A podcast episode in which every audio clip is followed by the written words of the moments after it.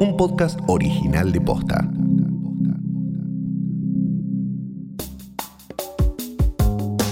Ayer el partido de Evo Morales volvió al poder después de una victoria contundente en las elecciones de Bolivia. En este episodio te contamos todo lo que pasó desde las elecciones de 2019 hasta este resultado. Hoy es lunes 19 de octubre. Soy Martina Sotopose y esto pasó posta. Con más del 53% de los votos y una diferencia de más de 20 puntos por sobre su competidor, el candidato del movimiento al socialismo, Luis Arce, fue electo presidente de Bolivia. Estas elecciones llegan luego de casi un año de gobierno transitorio de Janine Áñez, quien se autoproclamó presidenta frente a un Congreso sin quórum y luego de una serie de renuncias dentro del gobierno de Morales. Para repasar qué sucedió en este último año, hablamos con Pablo Stefanoni. Soy periodista, me dedico también un poco a la historia y viví en Bolivia entre 2003 y 2011. Bueno, escribo sobre temas de izquierda, América Latina y algunas otras cosas. Soy jefe de reacción de Nueva Sociedad Si vamos a 2014, Evo Morales gana con más del 60% de los votos e incluso gana en Santa Cruz. El país estaba, algunos incluso dijeron, despolarizado, o sea, el nivel de hegemonía y de aceptación que había del gobierno de Evo Morales era altísimo, casi no había oposición. Y eso lo lleva al referéndum constitucional, que pierde por pocos votos. Febrero de 2016. Evo Morales lleva 13 años en la presidencia de Bolivia convoca un referéndum para reformar la Constitución y permitir un cuarto mandato consecutivo. La reforma es rechazada en las urnas, pero Morales presenta un recurso extraordinario ante el Tribunal Supremo Electoral. Ahí es donde se repolariza el país, porque el referéndum, pero sobre todo el desconocimiento del referéndum, da lugar a la rearticulación de sectores de la oposición e incluso más radicales. Entonces ahí creo que es el punto, el costo político de no haber cumplido con el resultado del referéndum y buscado una vía a través del Tribunal Constitucional, sin duda es el, comienzo de la crisis política que viene después, ¿no? que es lo que termina de transformar a la oposición que había en las redes sociales, en el espacio público, en una fuerza movilizada calles. Finalmente, en 2017, el tribunal acepta la postulación de Morales y su vice, Álvaro García Linera, para las próximas elecciones. Llega el día de la votación, 20 de octubre de 2019. Evo Morales compite frente al candidato opositor Carlos Mesa. Según la ley de Bolivia, para ganar las elecciones en primera vuelta hace falta más del 45% de los votos y una diferencia de 10% respecto al segundo candidato. Con el 84% de las mesas escrutadas, Evo sumaba 45,7% de los votos. Mesa, casi 38%, lo que significaba una segunda vuelta. Pero el conteo queda estancado por algunas horas y la oposición denuncia irregularidades. Hasta que... Pero empezamos con una buena noticia. Ya ganamos en la primera vuelta.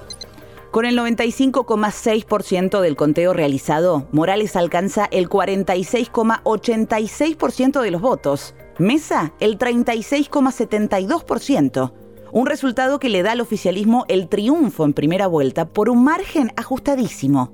A 0,1% de ir al balotaje y con casi el 5% de las mesas sin escrutar, la oposición cuestiona los cómputos y las interrupciones y acusa a Evo Morales de fraude electoral había dos términos que apenas los usaba ya impedían avanzar un poco más en, el análisis. Uno era el término fraude y otro el término golpe. Y de hecho había dos hashtags eh, en tensión, que era no fue golpe, fue fraude, y otro que decía no fue fraude, fue golpe. En medio de movilizaciones, protestas y un paro nacional, Morales anuncia su victoria en primera vuelta y el Tribunal Supremo Electoral lo ratifica.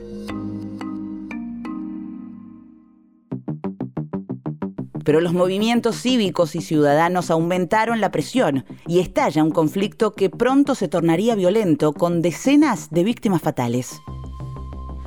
Un reporte de la Organización de los Estados Americanos concluye que hubo manipulación y parcialidad en los cómputos de los votos. El secretario de la OEA, Luis Almagro, decía lo siguiente sobre Bolivia. ¿Quién de ustedes acá está a favor de los fraudes electorales?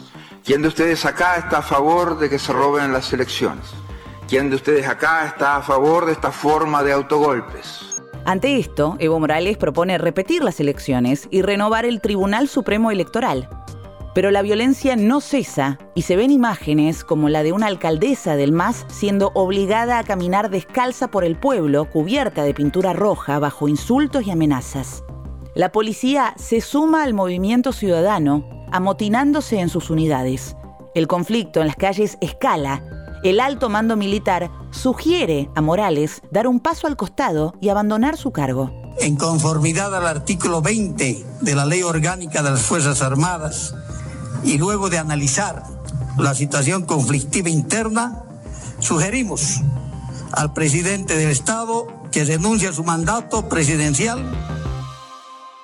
se puede discutir si hubo fraude, efectivamente es una discusión, y si hubo un golpe. En mi opinión, lo que hubo es algo que terminó en un golpe, pero que la idea de un golpe no agota. El golpe es casi un mecanismo. Y en este caso lo que hubo fue una sucesión de acontecimientos que, en mi opinión, no estaban planeados de antemano. Lo que hubo fue una movilización muy grande de sectores que se fueron radicalizando hacia la derecha, volviéndose incluso violenta por momentos, y eso deriva en una crisis política en la cual los militares, como el último actor en una cadena, sugieren, entre comillas, la renuncia de Evo Morales y le dan legitimidad al nuevo gobierno, lo cual le da una característica de golpe. Pero a veces hablar de golpe ocluye toda esa dimensión de qué pasó por abajo con la crisis política, con las movilizaciones que fueron muy masivas, y qué pasó por arriba para que se desestructurara tan fácilmente el poder del MAS, que había sido hegemónico durante 14 años, y no lograra movilizar a su gente.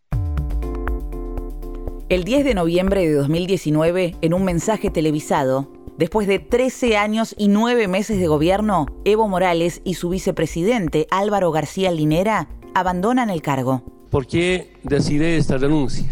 Para que Mesa y Camacho no sigan persiguiendo a mis hermanos, dirigentes sindicales. El 12 de noviembre de 2019, Áñez asume como presidenta interina de Bolivia en un congreso sin quórum porque los integrantes del MAS no se presentan.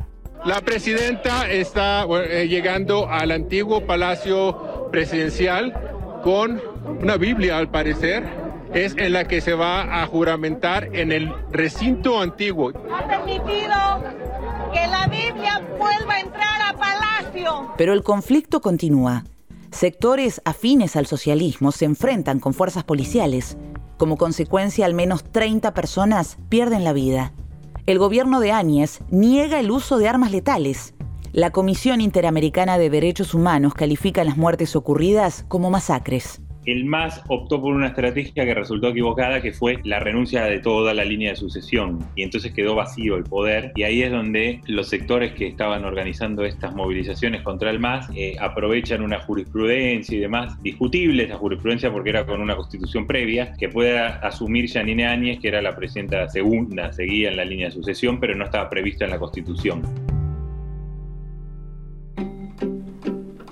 Características tuvo el gobierno de Yanin Áñez? Yo creo que un, un, gobierno que fue bastante autoritario en su forma, no, no hablaría de una dictadura, porque hubo elecciones y las reconocieron, y ayer Janine Áñez reconoció el resultado rápidamente, pero sí un gobierno autoritario que tuvo muchas dinámicas revanchistas contra el MAS. Varios dirigentes del MAS abandonan el país, entre ellos el mismo Evo Morales que recibe asilo primero en México y luego en Argentina.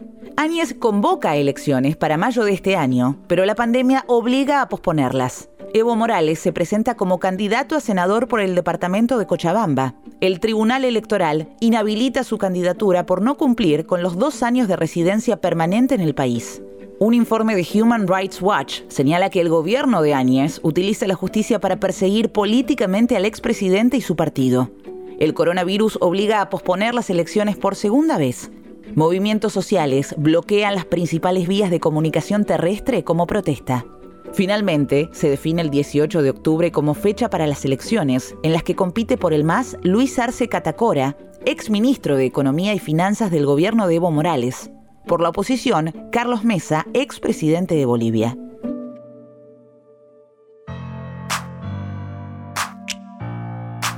Volvamos al presente. ¿Qué perfil tiene Luis Arce, el nuevo presidente electo? Luis Arce es básicamente un economista, moderado en sus formas y en sus opiniones en general, y se transformó después del triunfo de Evo Morales en una figura clave, porque le garantizó durante 12 años un plan económico que generó crecimiento, eh, estabilidad en el tipo de cambio, y eso lo volvió una figura bastante imprescindible en un sentido, o por lo menos Evo Morales lo veía así no tiene una base social propia y va a tener que gobernar tratando de construir un liderazgo propio entre Evo Morales, que va a volver a Bolivia y va a seguir siendo una figura influyente, aunque no tanto como antes, y David Choquehuanca, el vicepresidente, que es un político que tiene una base social propia en el altiplano Aymara, sobre todo. ¿Cuáles son los desafíos de cara al futuro para el gobierno del MAS? Bueno, creo que el desafío es volver a cerrar ciertas heridas que quedaron de este último tiempo, tratar de volver a reunir a la sociedad que quedó muy polarizada. No es que eso sea fácil, pero por lo menos bajar los niveles de tensión. Y en segundo lugar, el desafío económico. Bolivia está en una situación económica bastante complicada. Eso va a ser un desafío muy importante porque ahí es donde el MAS entró la campaña. El MAS entró mucho la campaña en la economía. Va a ser muy importante la legitimidad del gobierno.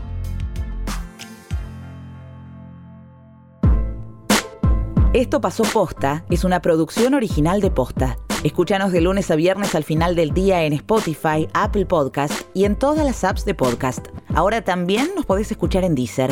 Si te gustó este episodio, compartilo con alguien a quien creas que le puede interesar. Y si nos escuchás en Apple Podcast, te invitamos a que nos dejes una reseña. Nos suma muchísimo para que más gente nos descubra. Búscanos en Instagram y en Twitter. Somos arroba postafm. En la producción estuvieron Galia Moldavsky y Fede Ferreira. Nuestro editor es Leo Fernández. En la dirección general, Luciano Banchero y Diego del Agostino. Soy Martina Sotopose y esto pasó posta.